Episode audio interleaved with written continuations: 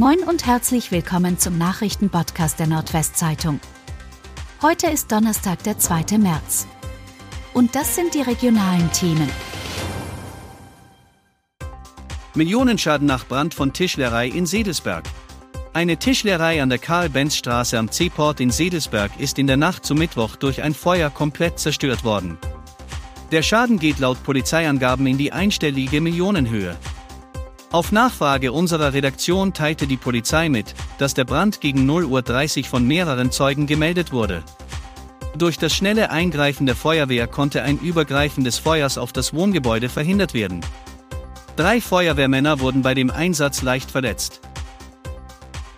Niedersachsen will Hilfe für Kinder mit psychischen Störungen besser vernetzen. Niedersachsens Landesregierung will die Hilfsangebote für Kinder und Jugendliche mit psychischen Störungen besser koordinieren. Die Vernetzung der Akteure in der Versorgung von Kindern und Jugendlichen mit psychischen Störungen muss von Landesseite begleitet werden, sagte Gesundheitsminister Andreas Philippi, SPD, am Mittwoch bei einer Fachtagung zum Thema in Rehburg-Lockum. Der Koalitionsvertrag von SPD und Grünen sieht dafür eine neue Koordinierungsstelle vor. Sie soll Philippi zufolge vor allem die Vernetzung in den Bereichen Prävention, Früherkennung und Versorgung verbessern. LNG-Terminal wegen technischem Problem kurzzeitig abgeschaltet.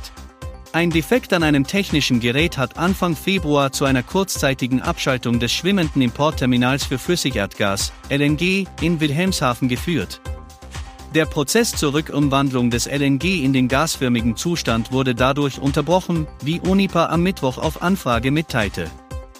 Für mehrere Stunden sei deshalb am frühen Morgen des 4. Februar kein LNG in Wilhelmshaven angelandet worden.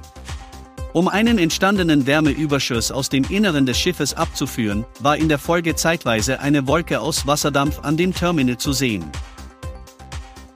19-jährige Transfrau aus dem Ammerland im Finale von Miss Germany. Die 19-jährige Saskia von Bargen aus dem Ammerland steht im Finale der Miss Germany, Wahlen am 4. März im Europapark in Rust. Sie ist die einzige Transfrau unter den Top 10 Kandidatinnen und eine von 15.000 Frauen, die sich beworben haben, wie Jill Andert von Miss Germany Studios sagt, einem Oldenburger Unternehmen, das die Show organisiert. Saskia von Bargen wurde bei der Geburt als Junge gesehen, aber erklärte schon als fünfjähriges Kind, dass sie ein Mädchen sei.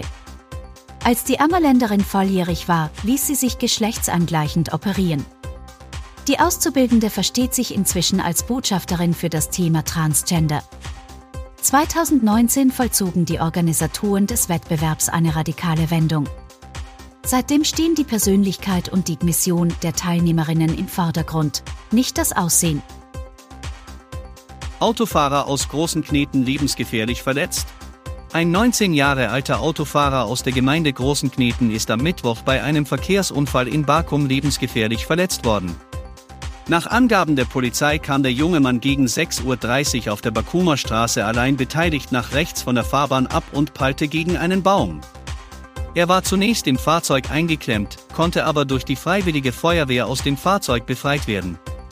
Der 19-Jährige wurde mit einem Rettungshubschrauber in ein Krankenhaus geflogen.